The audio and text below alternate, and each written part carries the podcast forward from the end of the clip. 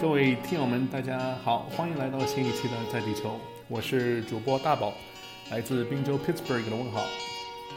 各位听友好，我是主播小高，来自加拿大安大略省多伦多的问好。嗯，小高老师你好，你知道吗？大宝老师你好近又出了一些人工智能圈的幺蛾子，就是上周的新闻。哦，贵圈又出幺幺蛾子了，什么事儿啊？对，这个这个这次的新闻呢是跟游戏界和科技界都有关系的，就是啊，那个 Open AI 这个团队在 Dota Two，就是 Dota 二这一个游戏当中战胜了人类顶尖玩家 Dandy 这么一个事儿。你可不可以先给大家介绍一下这个 Dandy 大概是怎么样的一个水平？哎这个为什么这个人工智能的团队战胜它是一个标志性的事件？嗯，好，首先啊，我我我不是这个游戏的叫什么，专门关注这个游戏的一个人，所以说我大概只是知道 Dandy 是一个，应该是位于呃排名很前茅的一位选手吧，啊，就是类似人类的世界冠军这样的，可以这么说。对，如果现在不是第一的话，也是前五，可以这么讲。嗯，啊、这一次呢是这个团队和 Dandy 举行了一个一对一的对抗。照理说，这个 Dota 二呢是应该就是五个人打五个人的，但是这一次呢，他们只是比了一对一，而且用的是同一个英雄。嗯，在这个相对简单的一个游戏的这个设置情况下呢，Dandy 是两轮都输掉了，而且很快就认输了，输给这个 OpenAI 的人工智能的一个机器人的一个操作，等于。这个 Dandy 他是哪国人啊？我不清楚啊，哦，好吧，应该是欧洲神某国秘的一个对。OK 神秘的对，因为我真的是不不不关注这一个点，但是知道的人肯定都知道，我相信他应完了该很著，名我们这个节目播出之后，我们完了我们这个 DOTA 得得罪很多听友。对 我们这个要去补一下了，真的完了。嗯，好吧，直接反戳中要害正就是说，在 DOTA 嗯这个、这样的一个战场，啊、人类再次败给了人工智能。对对对，但是现在有就是各种各样评论的声音。这件事情呢，发生在大概一周之前，然后就听到各种各样的声音了，比如说，嗯，你不知道有没有看到那个 Elon Musk 在当天就发了一个 Twitter，他嗯当那个 Twitter 就是直接来夸赞说这个 OpenAI 的这一次的胜利呢，是人工智能的一个很大的一个进步。然后呢，这个 Dota 二的这个游戏的复杂度呢，也是远远胜过于那个国际象棋与围棋的，就是顺便把那个之前 AlphaGo 也怼了一下，这是 真的吗？真的吗？对对对我我不觉得。OK，当然我没有资格去讲了，我也对围棋不了解，我对这个 DOTA 更不了解。啊，所以 Elon Musk 认为说，OpenAI 打败呃 Dandy 嗯哼，是它的历史性是甚至超过了这个 AlphaGo 打败嗯哼，呃李世石和他没有这么直说，但是他这个字里行间的意思是如此的。但是但是，呃，我们很多人是不这么同意的，因为有以下的几个论调就是这样子的：一呢，他的这一次只是一对一的一个相对简单的一个比赛，一个英雄打一个英雄，而不是真正的所谓啊、经常看到 DOTA 比赛当中五对五。这是 OpenAI 自己也说了，他希望在明年的这一场比赛当中，同一同一个这个锦标赛当中，能够推出他们五对五的这么一个五到五的人工智能的这个机器人。到那一天，可能 Elon Musk 再做这样的评论，我觉得会比较合适，因为现在不好意思，我你说这我得问一个有点哲学的问题哈。请讲，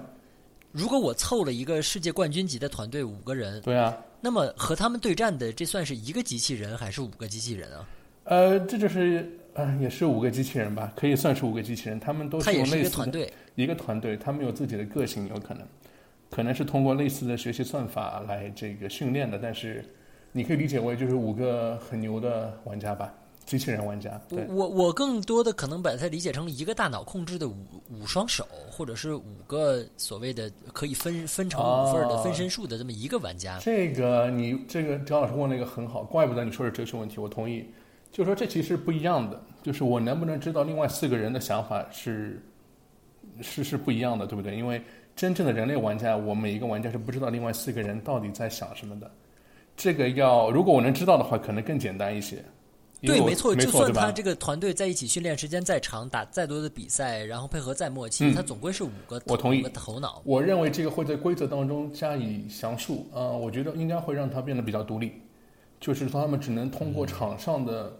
哪怕是机器人，通过另外四个机器玩家的这个动作来判断各种各样的形式，然后再以更新他们的新的策略，而不是已经有一个总体规划的。他们互相之间可你这个不公平啊，因为人类的团队他在玩的时候，他互相可以语音的，啊也可以说话是吧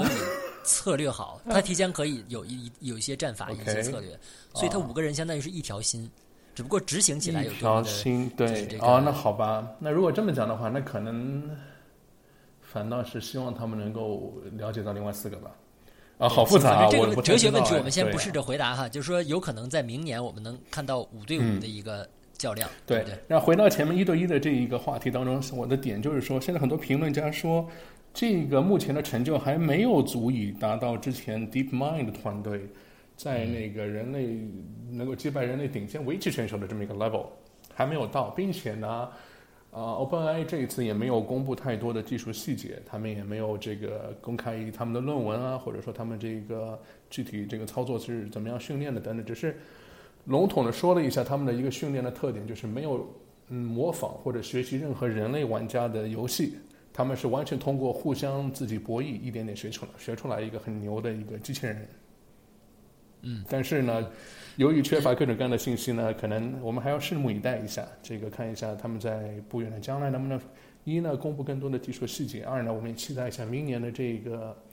DOTA 二的世界锦标赛吧，是吧？可以这么叫吧？International 对应该是是对界锦标赛对吧？呃，它是对叫 World Tournament。呃，你说到这个世界锦标赛，我刚好知道它是每年夏天在西雅图举固定场地举办的这么一个，对吧？对，呃，那但是呢，我们不要把这个话题扯远了。我们今天要讲的这个呃盛会啊，还不是在西雅图举办的 DOTA 世锦赛，而是在发生在夏威夷的一个学术会议，嗯，对不对没？错。对对那同样那大大宝老师前阵子呢刚刚去夏威夷参加了这个会议，所以你今天给我们来讲一讲。没错，这个会议呢，就是叫做嗯 I Triple E 的 I Triple E，就是美国电子电气工程师学会 I Triple E 嗯旗下的 CBPR 这么一个学术会议，它的全称叫做嗯 Computer Vision and Pattern Recognition，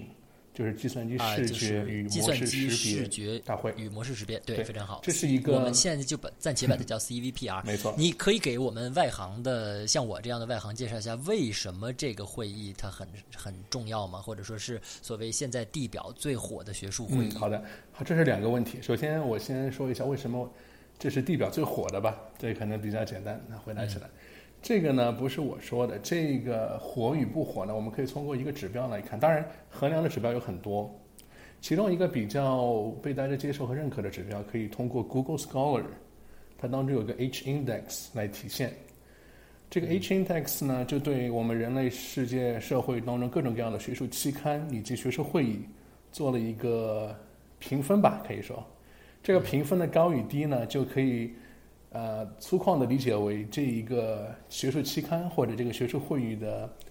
这个热的程度与否。嗯，如果越热的话，这个分数就会越高。那么从这个排名来看呢，CVPR 这个会议是拥有全人类呃现在世界上各种各样的学术会议当中最高的 H index，也就是意味着它也就是啊、告诉了我们。这一个会议现在的确是呃最火最热的，参与的人数也是最多，然后每啊、每年的会议当中的论文呢，引用的人数也是最多的，等等等等。嗯嗯，那听起来是还是蛮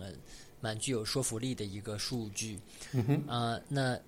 你也是今年是这个月吗？八月份呢？就是是七月底的的时候，七月底的时候，对，啊，七月底。没错，这个会议呢只有三点五天啊，然后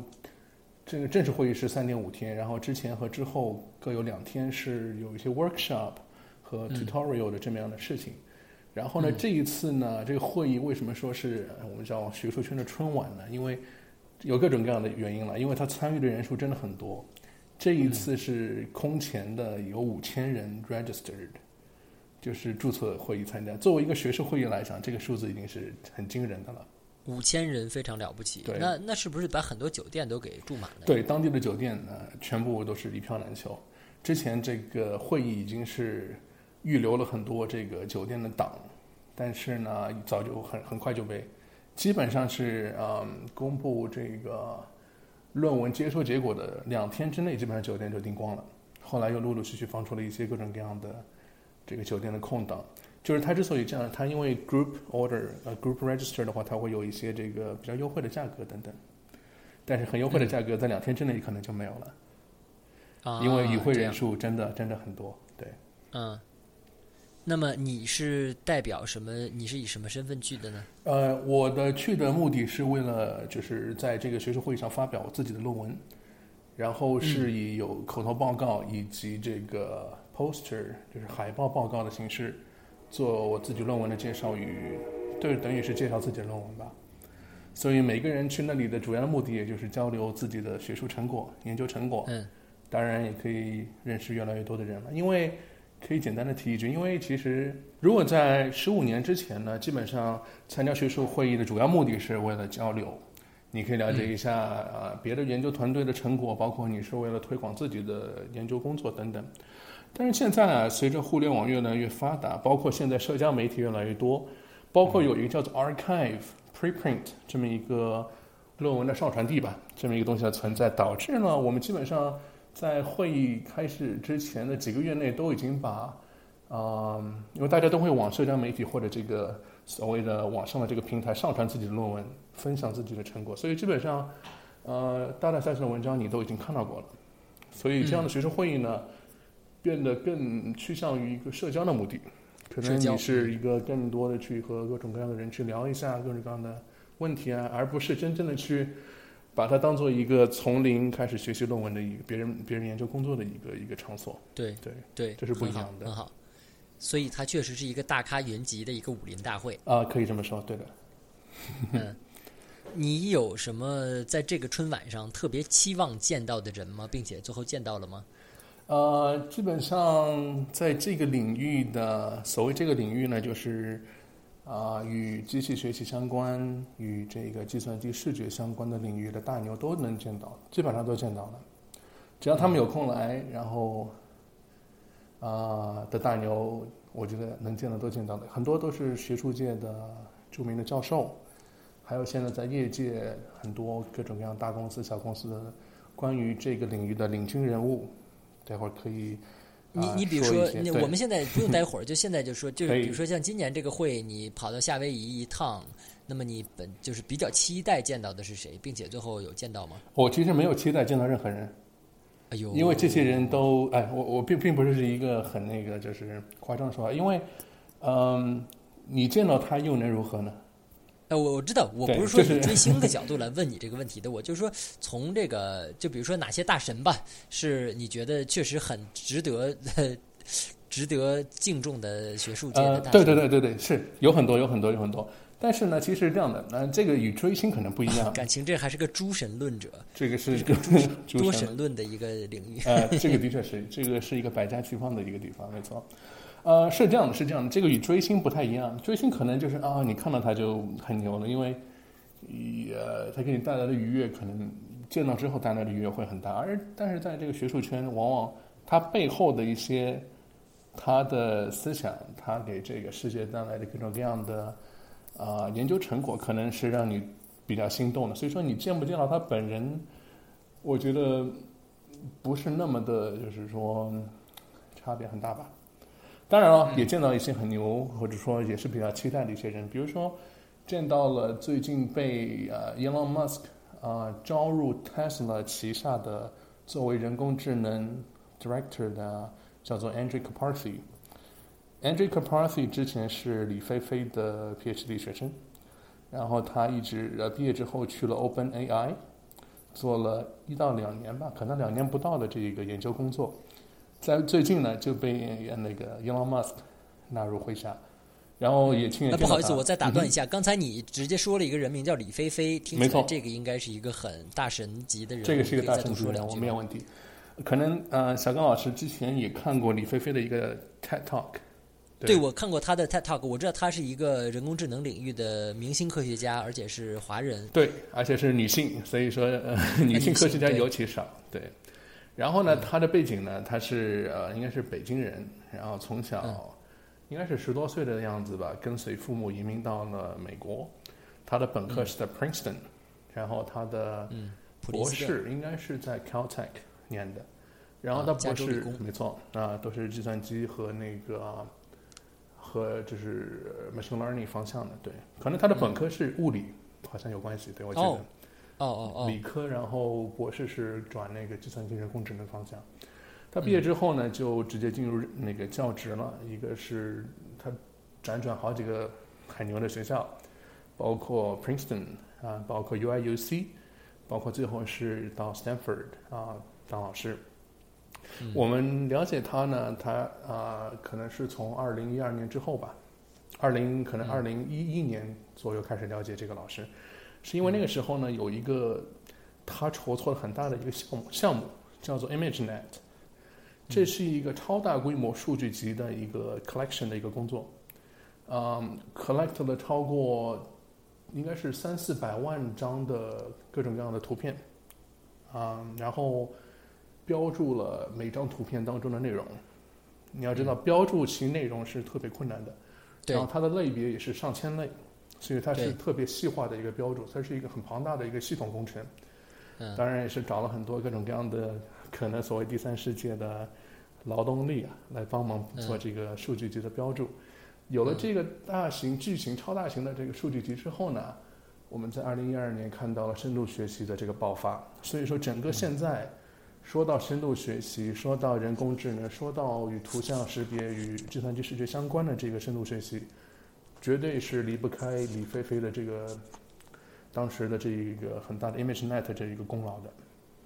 哎，你说到刚才说收集几百万张图片，然后他们让人去标注他们，然后这个你你继续说，它的目的是为了让机器学会识别图片上的东西，没错，没错，是的。哎，这个我前阵子刚好听，因为我不是学术圈的人，所以我就听我读到的都是一些比较八卦的，或者说比较有趣的这种 趣闻。我听说有人最后做了一个实验，就是让机器让这种被啊大量的数据训练过的机器去识别那个 muffin。也就那种小的那个蛋糕 和小狗，结果最后发现 muffin 的照片和小狗的照片区分不了，区分不了是吗？呃，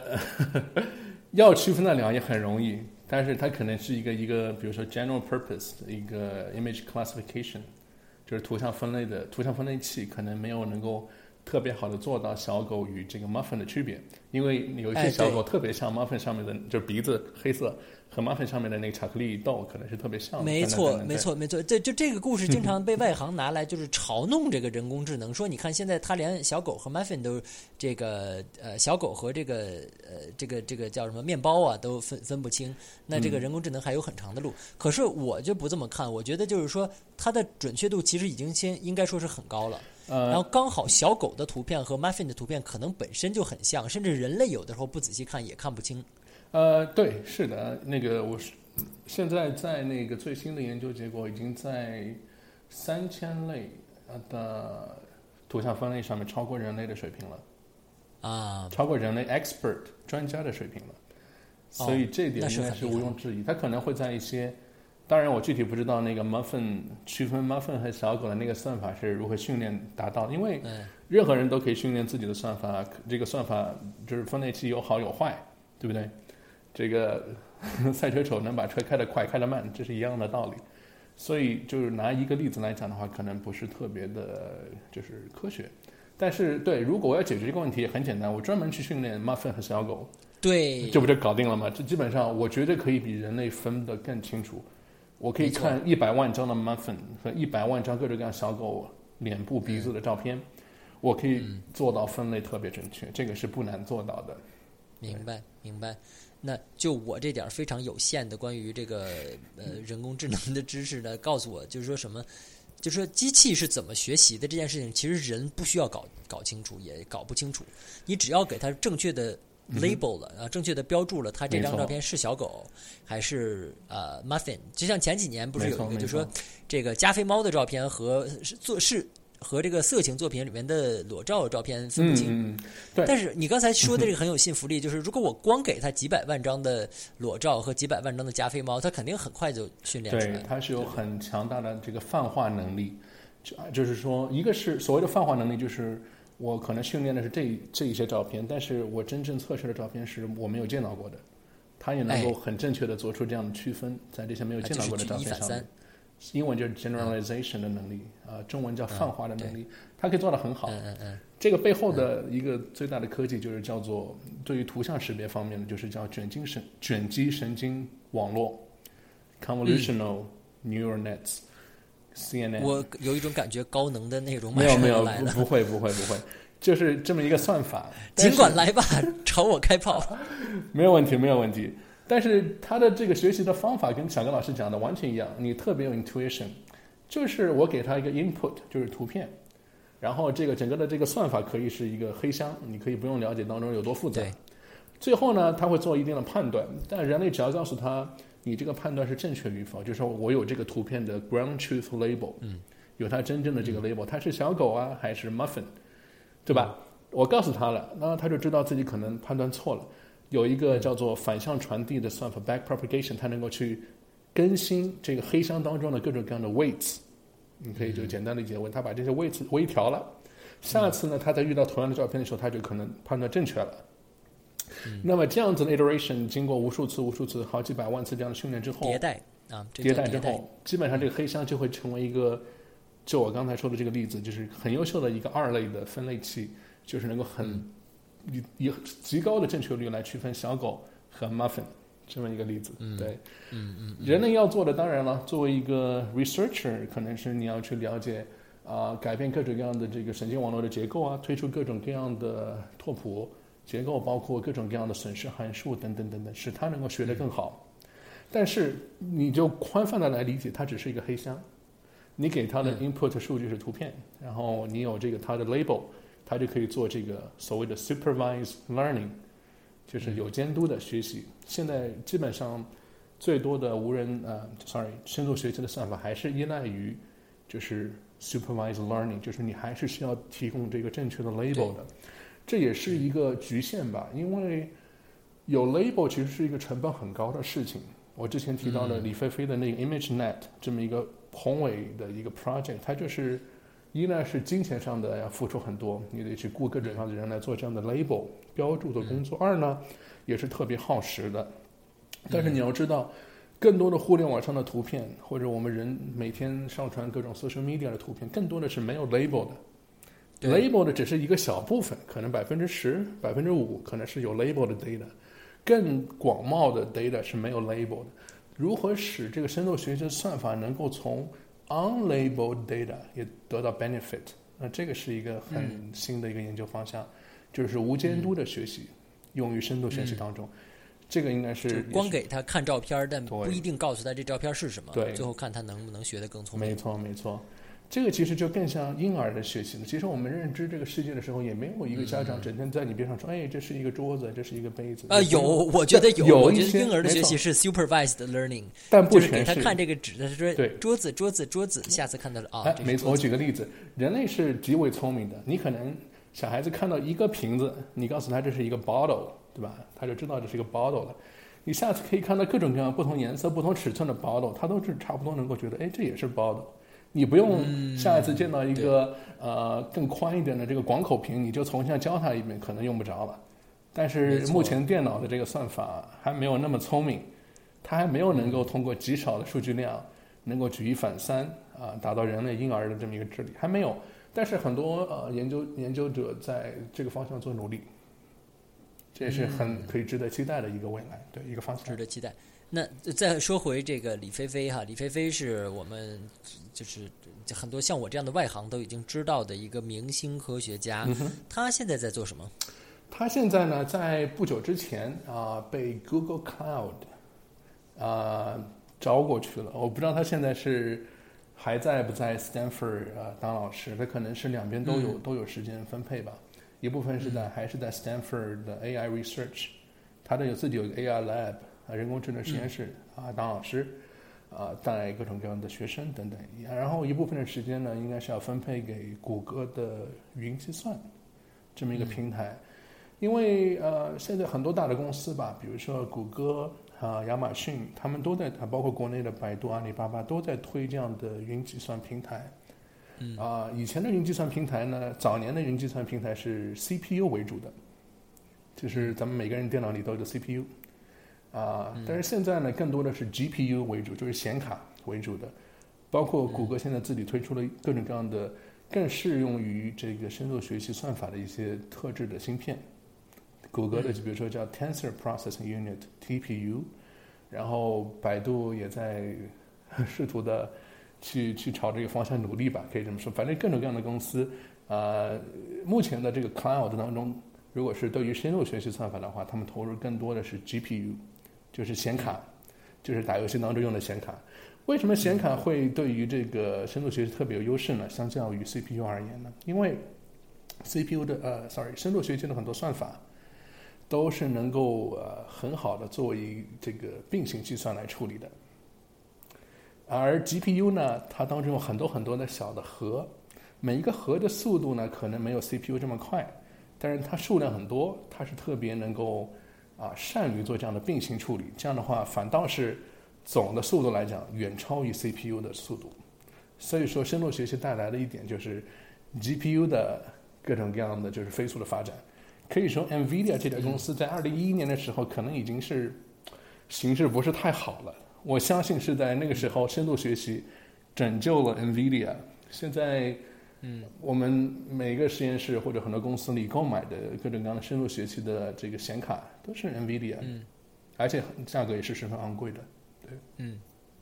哎，你说到这个，那我不好意思再插一句，我这个又是作为外行打岔了。你刚才一直在用这么几个名词，一个是深度学习 （deep learning），对；一个是机器学习 （machine learning），对；还有一个呢，就是我们常说的 AI，没错，人工智能。这几个名词之间，他们是可以互换的吗？不是，他们之间的关系是所属的关系。最大的范畴应该是叫 AI（artificial intelligence），然后其中的一个关于学习算法的一个东西叫做 machine learning。所以说，你可以想象 machine learning 是当中的一个更小的一个区，呃，一个一个范畴。子集。子集对，然后深度学习是 machine learning 的一个子集。那它又是怎么样的一个子集呢？对，就是因为我们 machine learning 当中有很多各种各样的算法，有些算法它并不用特别深。所谓的深呢，就是它的模型可能不是一个 hierarchical 的，不需要特别特别多的层层次结构。嗯。啊，有可能一两层就可以了。这样的 machine learning 算法有很多。而深度学习呢，就是一个一种 machine learning 的算法，或者几种 machine learning 的算法，它们的共同点呢，就是层次结构特别的复杂，比如说好多好多层，一百层、上千层等等，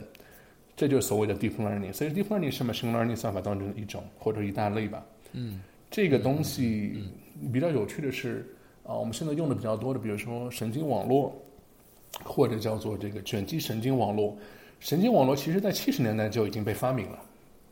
就是这样的东西，这个这个 technology 在七十年代就已经被发明了，但是由于那个时候没有足够的数据，没有足够快的计算机，啊，导致于深度的这个算法没有办法能够很好的有有优秀的表现，因为基本上跑不起来。直到了现在，比如说二零一零年之后，啊，其实在二零零七年、零八年就已经有一些这个能看到一些各种各样的苗头了。但是巨大的爆发应该是在二零一二年左右，由于数据增大、巨大的数据集的存在，以及这个 computation，也就是计算机速度的这个速度变快，对，使得同样简单的算法，这个七十年代的算法变得特别的强大，并且我们可以把它加很多很多很多很多层次结构，变得比如说好深好深这个深度的学习，包括八十年代 Young LeCun 发明的。他应该叫什么？杨立坤吧，他有个中文名字。杨乐坤。杨乐坤，对，杨立坤或者杨乐坤，对。他发明的这个卷积神经网络。我们得可能得跟观众可以讲一下，可以。不是华人哈。对，我们。乐康没错，中国人。对我们很快就会说一下这个杨教授。但我这个之前这个话先说完啊，他那个八十年代他发明了一个卷积神经网络，也是基于七十年代的这个神经网络，只不过呢，它更好的在这个图像处理方面可以理解为达到更好的效果。就是加了一个卷积的这么一个成分，同样的这个算法，八十年代就已经有了，但是当时局限于当时的这个计算量，它只能做，比如说三层到五层，远远达不到一个特别牛的一个一个模型的程度。但是在这个事情在二零一二年、一三年，包括现在二零一五、一六、一七年，得到了翻天覆地的变化。现在的这个同样的卷积神经网络已经有上千层，并且能够。之前可以在 ImageNet 这样的图片呃分类的测试机上面达到超过人类的水平，就是背后用的这个算法就是卷积卷积神经网络，卷积，所以它嗯哼 convolutional 对，所以它这个东西老算法，但是换上了新衣服。由于现在的计算能力变强了，数据集变大了，OK，这就是所谓的深度学习，因为它加深了。但是同样的这个算法，可能在七十年代，它就是叫 machine learning 的其中的一个算法，叫做神经网络等等。好，我高能内容暂告一段落，我们 把镜头拉黑，同时呢，切回到二零一七年的七月份夏威夷的 CVPR 学术会现场。嗯哼，这个。我们再说这个会议哈，因为我们今天这个主题就是这个呃学术界的春晚嘛，就是这个这个大咖云集的一个会议。你还见到了哪些其他的觉得比较值得跟我们听众分享的明星科学家呀？嗯，我想一想啊，见到了一个教授啊，可以讲一讲，他就是那个嗯，之前 Princeton 的教授，叫做肖建雄，他是一个也是一个华人教授。啊，肖建雄教授，对他在这个 MIT 毕业之后到 Princeton 任教，但是干了没多久他就离职了。他去加州自己创了一个 startup，开始做无人车。这个无人车呢叫做 AutoX，这个公司的名字。AutoX，对，嗯。然后最近呢，就前两天也是被评为今年的应该是 Thirty Five Innovators Under Thirty Five MIT 的这个评论，就三十五岁。哦，他这么年轻啊？对他大概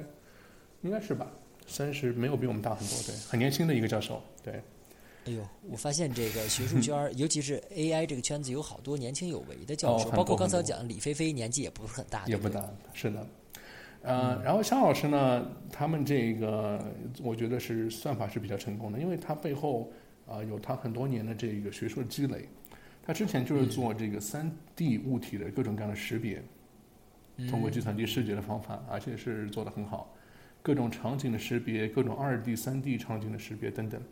正好运用在它现在以这个 camera 为主的这么一个计算机来去识别驾驶环境下的场景，嗯，特别的匹配。所以说，它现在这个算法应该是比较成功的。网上能够看到它一些啊，他们这家公司 AutoX 的一些这个 demo 的视频，然后可以你可以看一下，我觉得是很厉害的。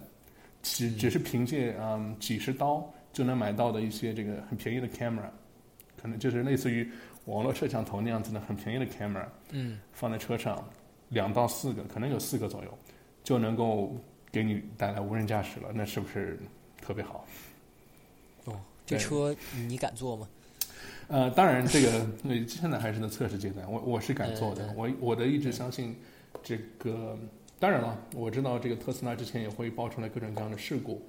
但是我的观点是，没错，因为人类也会犯错嘛。我总觉得，如果你有很多传感器，并且你的这个计算速度又是很快的，对吧？你这个反应速度肯定比人快嘛。加上你有很多这个安全方面的冗余层的设置，嗯，我相信无人驾驶会比远比这个人为驾驶要安全很多。嗯，它可能比你能够更快的预判前后左右车辆的这个行驶方向啊，各种动作啊等等。嗯，对。